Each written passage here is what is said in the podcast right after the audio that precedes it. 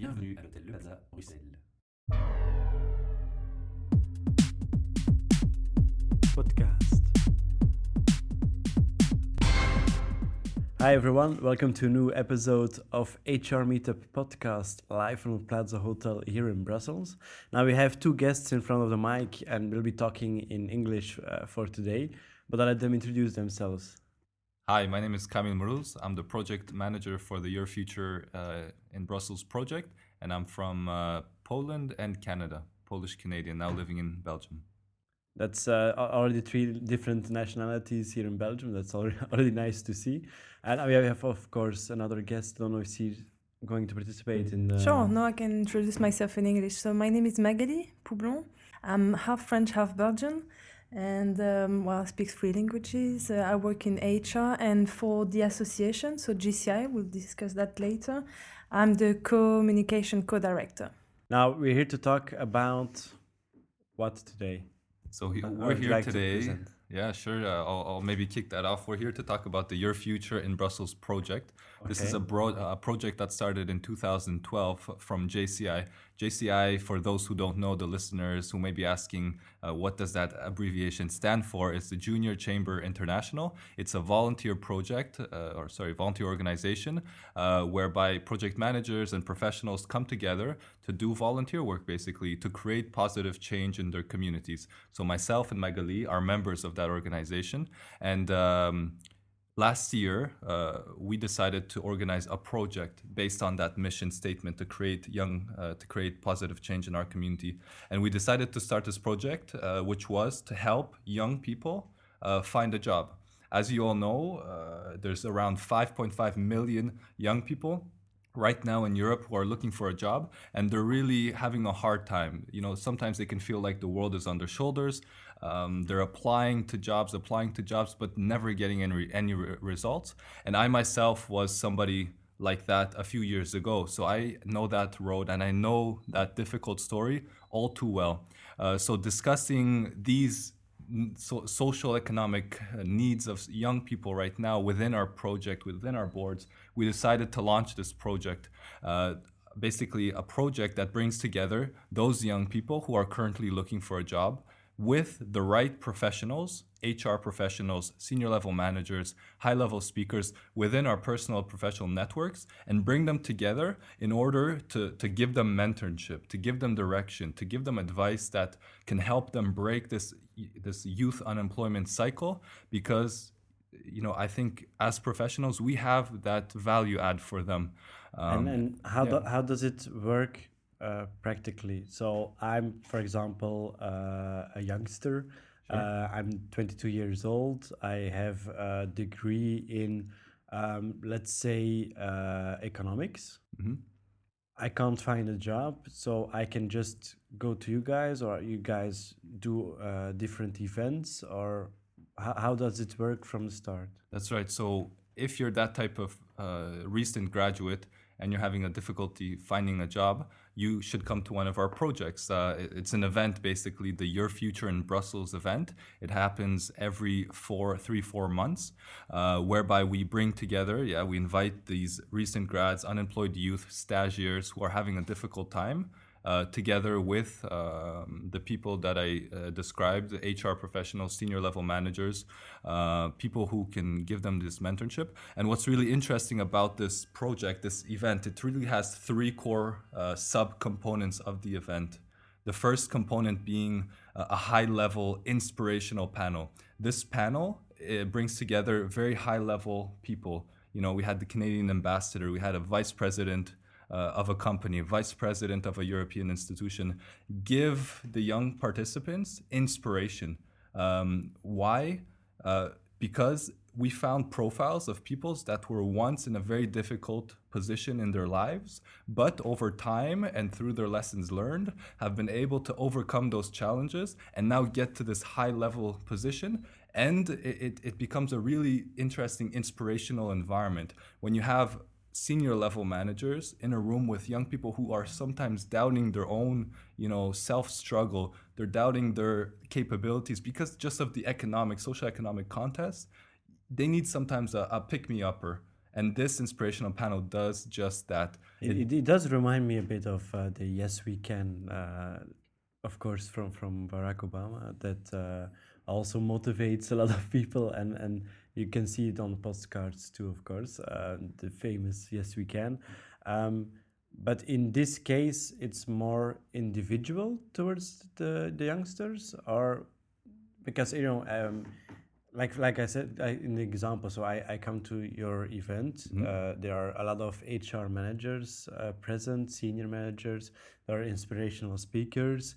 Um, do I need to look at it as um, people coming by with different job openings, connecting with people looking for a job, or I see it more as a guidance of the youngster in like, okay, um, your curriculum vitae, you should arrange it like that. Um, and you get another tip from an HR manager who says, okay, it's practical to also put in hobbies, for example. How does it work? Is it like a job event where you just go solicit for a job, or is it bigger picture like in a guidance and that you come out stronger, let's say it like that, uh, out of the event? Or I, I think it's more guidance, more inspiration, more practical advice. It's not like any job fair you'll attend. It's purely driven by volunteers. Every single person that comes, the speakers, the the HR professionals, the people who are on the networking floor, uh, who are actually junior level ambassadors, what we call them, because uh, during the event uh, we have uh, the inspirational panel, which is one component, and this really gives like a, a boost to the participants some energy to get through this the later parts of the event because in the later parts of the event the event once the panel finishes we then let the participants have a one-to-one uh, cv assessment. So we invite these hr professionals and and we link them with graduates of a specific sector that they represent for example coming back to the economics student. Um, let's say he wants to get a job in marketing or sales. We invite somebody from our professional network who's hiring in sales and marketing and and we send the cv of that economic student a week before to that hr professional so they can actually review it very openly very honestly because there's no actual job on the line so it's not like them being in their professional context where where if they, doing yeah, where they had to choose a candidate and things like that. It's Yeah. just reviewing the curriculum vitae and, and, and looking at it as it is, comes over professionally to Yeah. get a job, or does it has some, some lacks or uh, know, they're, they're supposed to be as open and as frank as possible in this one to one CV assessment session. Uh, because what we wanted to do in this environment is is take them out of the professional setting. Because you know, when a young person applies for a job, and maybe the resume isn't so good, and they apply, the HR professional sees it, and the HR professional's goal is to hire the talent, the best person. So if that young person isn't good enough, due to professional norms that HR professional will say, you know, and send that general letter that they have stocked in their uh, desktop for those poor candidates um, or developing candidates, let's say. Um, sorry, uh, you didn't get it. Better luck next time. We thank you for applying. And the, the discussion stops there. And that young person may go through application after application after application without any real concrete feedback. Therefore, what we wanted to do was take these CV assessors out of that professional box, but while maintaining their professional expertise, which is what those young people exactly need at this moment in time, and creating this one to one, open, frank CV assessment where they can say, listen, your CV, it sucks. Because we're in an open environment, there's no jobs. They're not risking their professional credibility. They're giving them real feedback. Okay, it's they're not going to say your, your CV Yeah. sucks. They're going to say this is bad. This is bad. We need to fix this. This is what you want to do.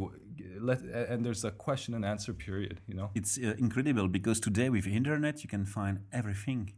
So why why it's again some difficulties for some candidate to to perform a curriculum with the correct way? Well, I, I can directly comment on, on, on Michel, my colleague here, because uh, not everything you see on the internet is uh, a given fact.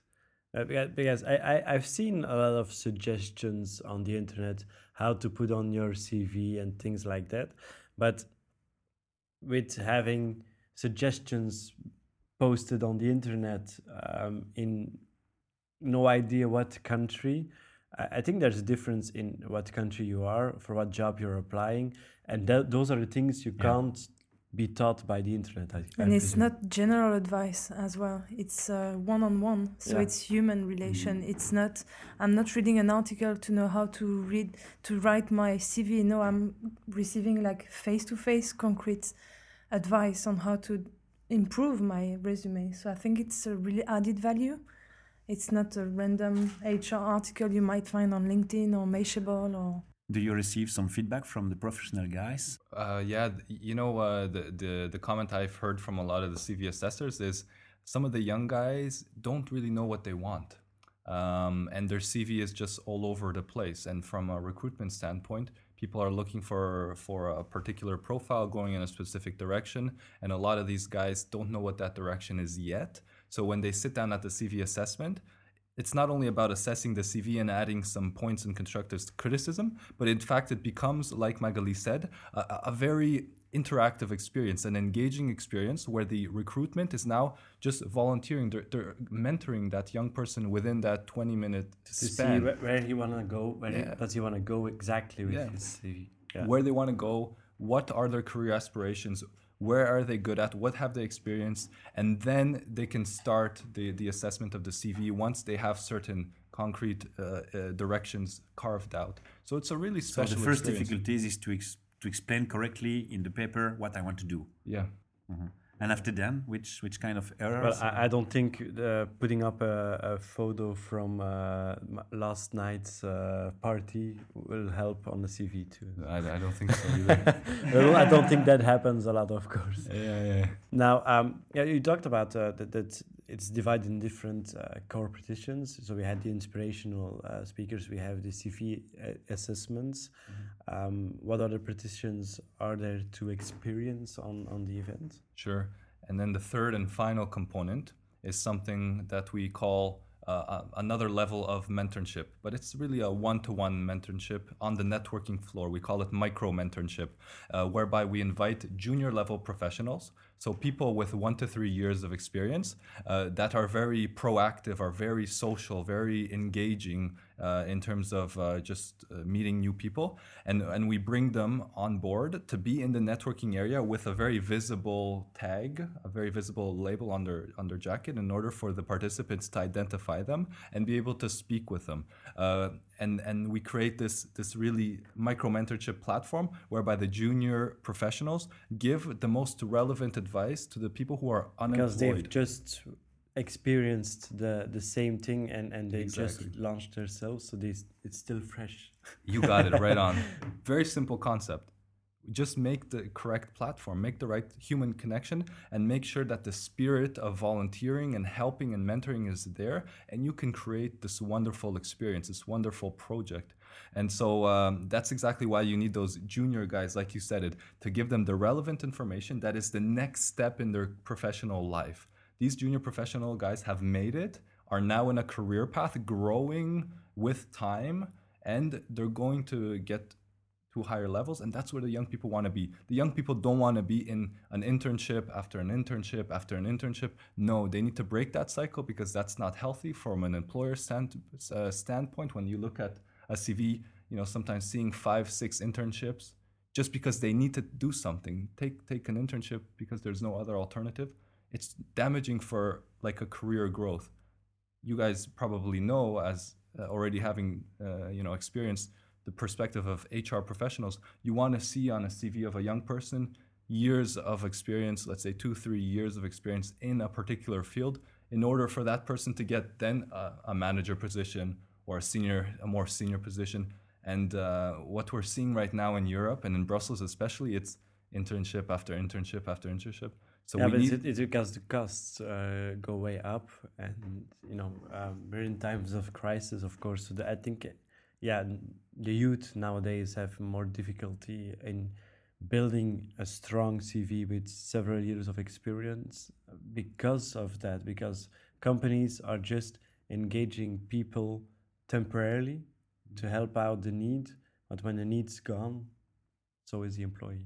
Yeah, and, and is that a, a misunderstanding that I have on nowadays market or Brussels is a special market. You find a lot of companies doing exactly this. They'll offer an unpaid internship to what should normally be a junior level profile, and they'll do it, you know, for a very short period of time, six to eight months.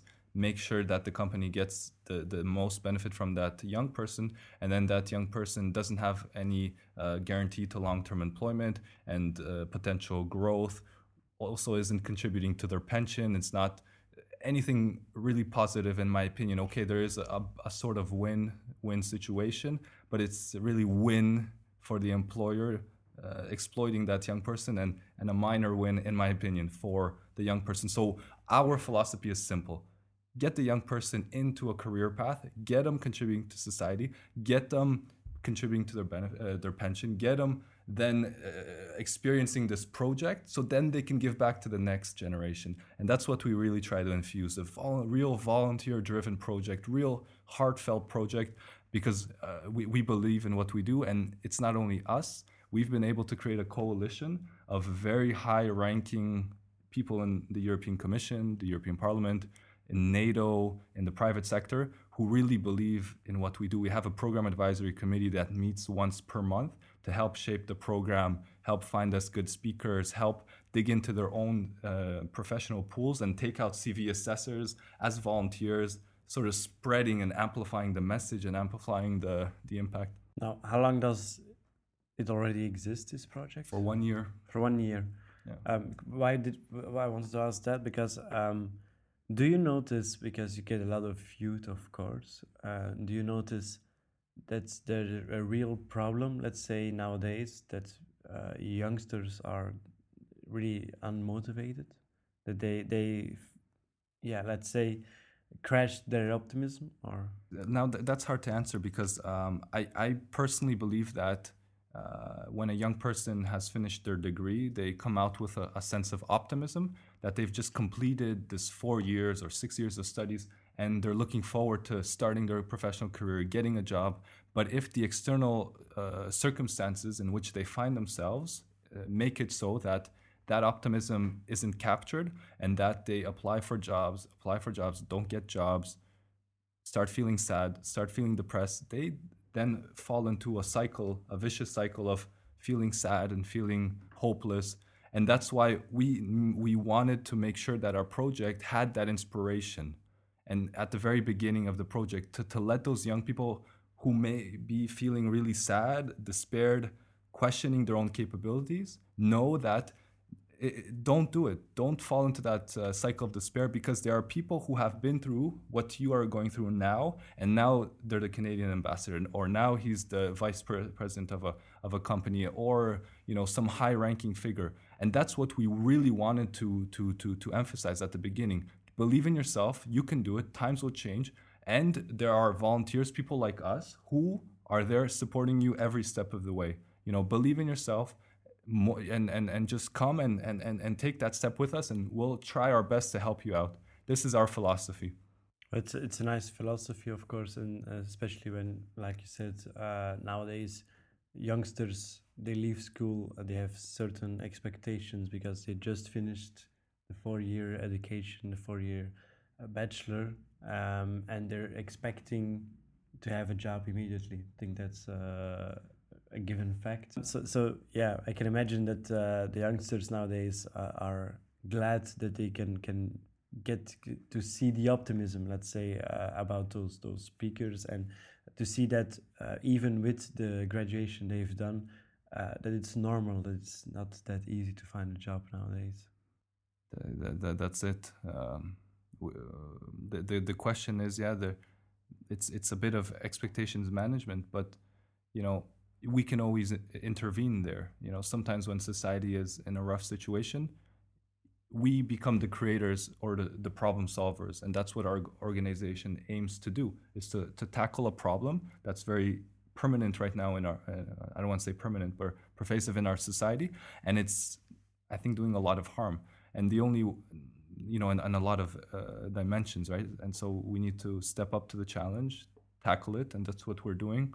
We're doing it as volunteers no? nine to but five that's, that's the advantage of, of volunteers of course because if you have um, let, us say a legit uh, company uh, from the government uh, it takes time to put things in order. It takes time to change to the market. And when they finally changed, the market has itself has already changed too. So if you're working with volunteers doing it for passion, want to think to change the things now, it's the best way to go. So uh, absolutely, that that's our approach, and passion is key uh, in what we do. It's been the reason why what we've started only one year ago has in fact become a very large uh, project right now. Uh, we haven't really got into the second phase of the project. We've really been speaking of the grassroots project here in Brussels. But uh, in two weeks, what we'll be having uh, is a leadership summit uh, where, whereby we've invited young leaders, activists from all across Europe, from different countries, uh, to Brussels for the whole weekend from uh, November 28th till December 1st. 1st uh, to actually take part in, in high level trainings from our program advisory committee, from different partners that we have taking place at the European Parliament. Uh, to give them also an idea of the successful concept and very simple concept that we're doing and it's working it's creating results it's helping young people and and we're getting them to actually take that concept back home so in about two weeks here in brussels we're going to have close to 60 70 young leaders from all across europe wanting to actually do this back home. Going back home, and when they go back home, we start a campaign to actually raise uh, the awareness on youth unemployment, not only by speaking about it, by taking action. And that's something really that you guys should watch out for because maybe we should do another interview about this because I know uh, we can go on myself and Magali for hours speaking about the project but starting after November we're going to have your future in Rome, your future in Copenhagen, your future in Warsaw, your future in, in, Milan, not only your future in Brussels, because we've decided to train young leaders in this project, in this concept, expand it, roll it out across Europe. And uh, so far, it seems like it's going to be very successful. We have partners like the International Project Management Association uh, partnering with us, the network that we've created uh, through our JCI contacts, which is also a very large international pro- uh, uh, organization. And uh, in 2014, with all of these young guys in their different countries organizing their own projects, we're going to coordinate an effort to organize it on the same week. So the Your Future Week in every country as much as we can. You know, we, we may not get every country, but in as many countries that, where we have these leaders, we're going to do this project and we're going to do it together so that we can show that through a coordinated effort, people building upon each other's success, we can actually show through our example, so leadership through example, that it's time to step up, help these young people, take action on your on the grassroots, but think globally, think European, think moving together. And then the the, the week uh, in 2014 when we do it, it will be the week of May 9th. So May 9th is Europe Europe Day and we want to do it very symbolically you know use that occasion to raise uh, our spirit you know raise the issue to a higher level right before even european elections. So we hope to leverage that to to to show uh, that it's time to care about the youth and you can't just sweep us under the under the rug as they say. And uh, that that's the, the, the next phase so so watch out for that. Now, now for the, uh, the, the the audience listening now uh, where can we find more info on the internet? Sure. So our website is www.our-future.eu. So www.our-future.eu. Okay. Now, thanks for, for making time, of course, for this interview, and we'll hear each other very, very soon then. Thank you very much for the opportunity.